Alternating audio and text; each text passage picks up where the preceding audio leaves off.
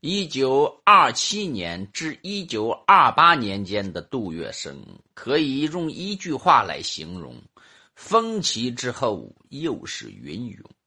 在这一段时间，除了为惨死的电车司机吴同根伸张正义，延揽一生最得意的门生陆经世，杜月笙还做过一件值得大书一笔的豪迈事。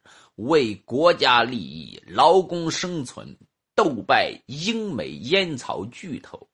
一九二七年七月，基于改善财政困境的需要，响应打倒列强、恢复主权的呼声，民国当局出台政令，对烟酒入口关税、奢侈品征税百分之三十。普通品征税百分之十。面对这当头一刀，自民国以来就在中国攫取暴利的英美烟草公司摆出的姿态很霸道。他们扬言，根据中英条约相关条文，民国当局的政令对他们无效，因此拒不认缴。民国当局随即给予有力反击。你们抗不缴纳，那好，以后英美烟草公司的产品，但出租界一步，立即予以没收。此一招可谓是聪明之矛绕过了霸道之盾。英国人恼羞成怒，紧跟着使出毒辣手段。他们在一九二七年七月二十五日、二月二十七日两天。以捐税过重、燃煤缺乏为借口，宣布将英美烟草在上海滩的三家工厂停工两个月。英国人打的是什么黑算盘呢？这三家工厂有八千工人，加上他们的眷属，人数在三四万以上。现在将三家工厂停掉。拿不到薪水的八千工人很快将陷入生活无着的困境，连带他们的眷属，上海滩瞬间就会呈现出三四万人没饭吃、没法活的乱局。这时候，英国人再将矛头调转一个方向，将民国当局污蔑成砸掉八千工人饭碗的罪魁。如此一来，他们就可以拿这八千工人当枪使，来胁迫民国当局收回成命。为了彻底断掉八千工人的生计后路，英国人在停工之后又烧了一把坏火，拒绝工人来支领存在公司里的存款。这一套毒辣的黑算盘打完后，英国人料定。视手中饭碗为生命的八千工人一定会涌上街头，先扰乱上海滩秩序，再聚到南京向当局请愿。猛看下去，英国人的这毒辣一手的确是打到了当局的七寸。八千工人如果为了生计真闹起来，当局无法弹压，也不能弹压八千工人。如果能克制的以大局为重，当局则必须为他们的生计考虑。但是八千个家庭的饭碗分量太重了，当年的上海滩几乎无人敢出头一把捧下来。因此，所有要求八千工人以大局为重的劝告都很苍白。当时的局势很不妙。然而，在密切注视局势演变的杜月笙看来，英国人布的这个局并不高明。照他的说法，这帮英国人只顾了眼前黑，却忘了恶人身后有破绽。见杜月笙看法乐观，有插足进去的意思。上海滩的一帮要好朋友。立刻围上来说：“这事太大了，凭一己之力万万不能插足。杜先生，别忘了北方人常讲的一句话：‘吃不了兜着走。倘若弄巧成拙，出了事体，这么样一副千斤重担，事关三四万人的衣食，杜先生如何挑得下去呀？听了这善意十足却又毫无胆魄担当的提醒劝告，杜月笙只不动声色地从嘴里吐出了七个字：“船到桥头自然直。”这一帮朋友很不买这七个字的账，他们加重语气警告杜月笙：“杜先生，你要知道，三四万人的生计可是一座山，纵使你这艘船再大。”载上这座山，就怕没到桥头，船已经沉下去了。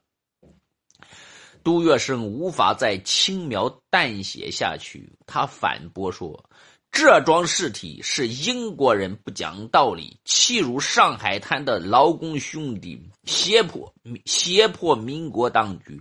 如果我不站出来，不讲什么山什么船，我的良心首先沉了。”这时，这帮朋友中有人站出来，担忧中有些不屑地问：“杜先生的一腔热血，我们都知道，但也不能明知不可为而为之。敢问杜先生，如果三四万人真是挨了饿，你怎么管？又能管多久？”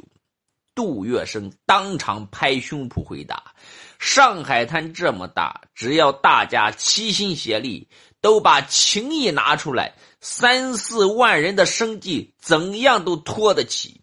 说到这里，杜月笙把腔调一变，进而又解释说：“我看你们是有些前怕狼后怕虎了，事不担当不能谋。现在我就要同你们讲讲我先前说过的道理。英国人身后是有致命破绽的，你们各位都是吃香烟的人。”这个感觉一定都是有的，不可一日无此君。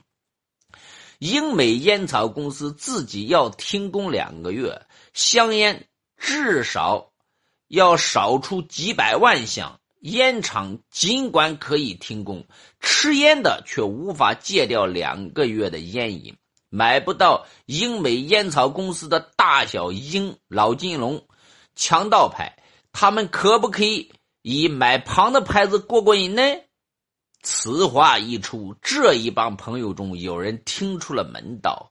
这时，杜月笙的情绪上来了。他说：“各位再试想一下，黄浦滩上我们中国人自己办的烟厂数量也是不少的吧？”但是从简家的南洋兄弟烟草公司开始，这么些年来，哪一家不是被英美烟草公司死死的踩在脚下？再怎么苦心经营，也不过是只能保本守旧而已。依我看，抄后路斗一斗。英国人此次作恶，非但将不死我们，自家倒要翻盘了。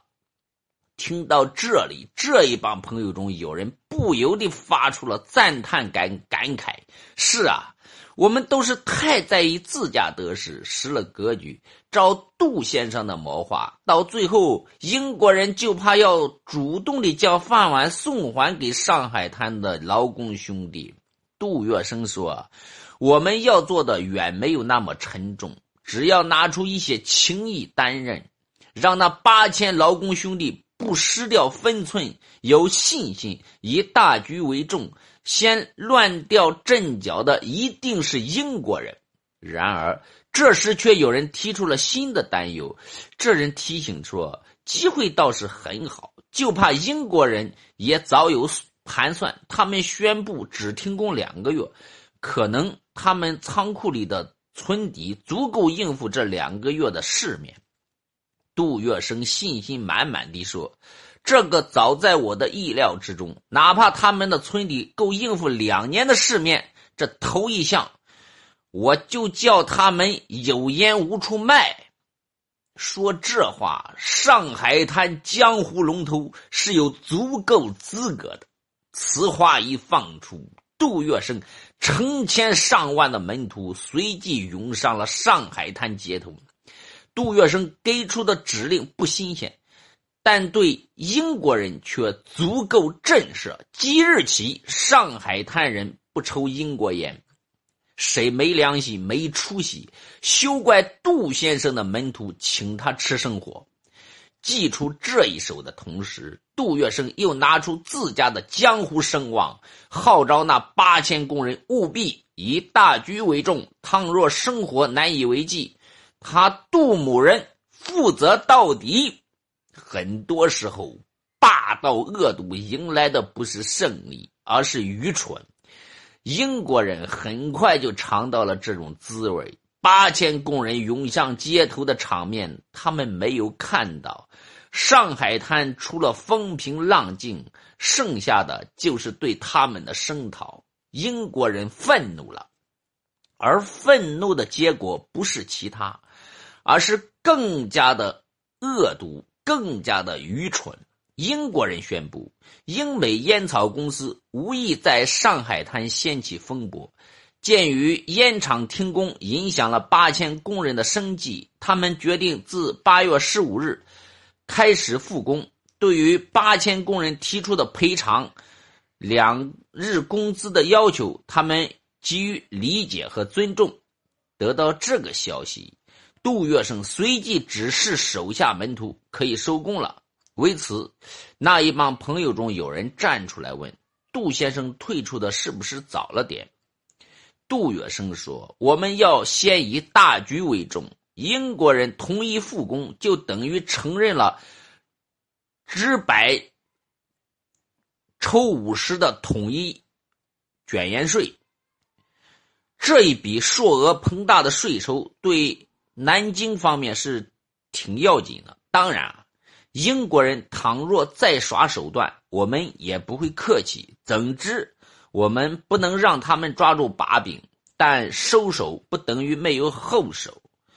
老江湖的克制中有一份明智，更有一份警惕。果然，英国人先前同意复工的妥协中藏着恶毒且愚蠢的阴谋。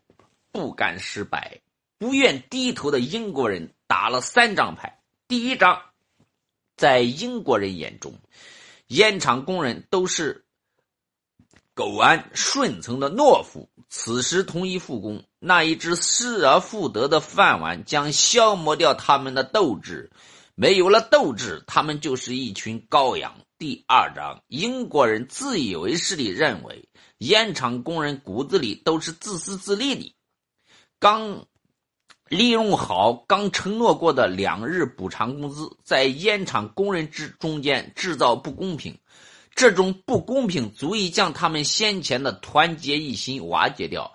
没有了团结一心，他们就是乌合之众。第三张牌最恶毒，表面上英国人承认了百分之五十的统一卷烟税，背地里却调集大批军舰运载香烟。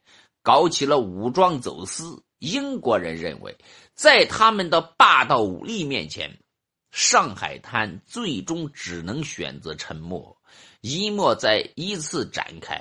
复工半个月后，九月三十日，英美烟草公司发放工资，八千工人排完长队，这才发现。只有叶子间的工人领到了承诺过的两日补偿工资，其余工人只领到了一半。然而，就在这个时候，让英国人吃惊的一幕出现了：八千工人并没有离心离德，相反，叶子间的工人率先站了出来。他们质问英国人为何待遇不公，烟厂如果不能一视同仁。他们将和其他工友站在一起抵制不公，算计不成。英国人暴怒不已，面对八千工人的正义质问，他们竟搬出英国海军陆战队，对八千工人进行了粗暴的弹压。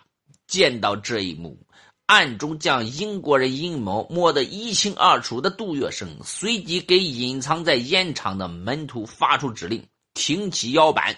将劳工兄弟聚在一起，揭穿英国人的老底。此道指令一出，烟厂随即停摆。英国人武装走私的黑幕立刻大白于天下。至此，杜月笙终于展开了他的江湖大阵仗。为了让烟厂劳工兄弟在斗志上不动摇。不因那一只饭碗患得患失，杜月笙正式亮相后的第一个动作就直击要害。他以自家的江湖声望，迅速成立了烟厂劳工后援会，号召有力之士慷慨解囊，助劳工兄弟渡过难关。上海滩大小不等的华商烟厂深知杜月笙对阵英美烟草是为了让他们翻身，因此响应异常积极。这些烟厂行动一致的规定，每出一箱香烟，便抽取五块大洋作为发放英美烟厂停工劳工兄弟的津贴之用。最大的南洋烟厂更是豪迈，除了参与一致行动，更一次性捐出了三十万大洋，加上杜月笙募捐来的一款。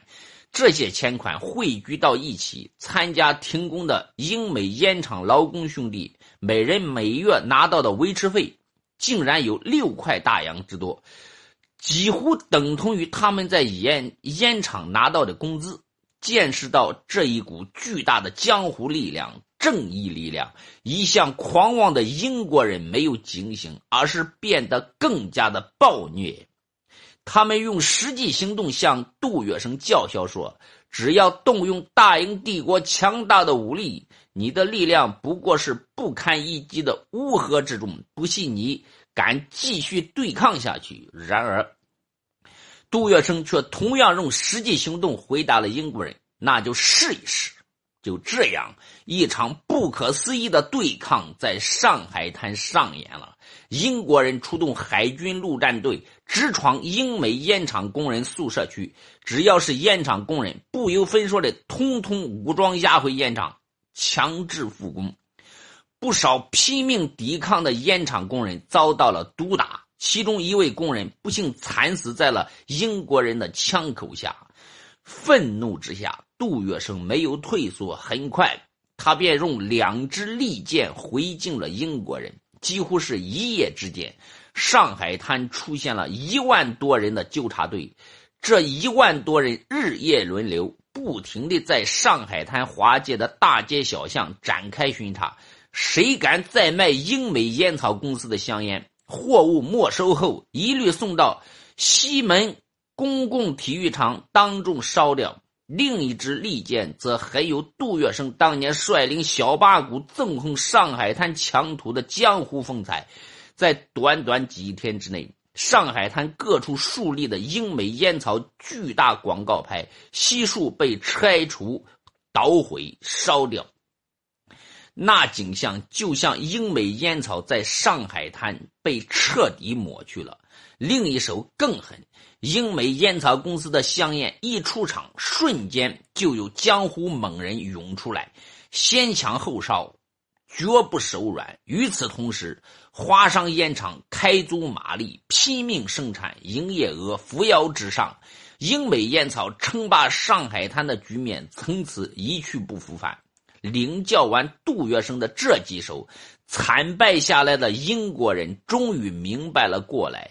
在上海滩江湖龙头面前，靠阴谋、靠凶器根本赢不了。那一股无形的力量太强大，在这股强大力量的冲击下，硬挺容易，呼吸难。英美烟草要想在上海滩继继续存活下来，只有一条路可走：不打折扣的接受对方开出的全部条件。而在杜月笙那里。江湖无形还还有另一层含义，所有人都知道他是幕后龙头，但在公开的报纸和官方文书上，他一概榜上无名。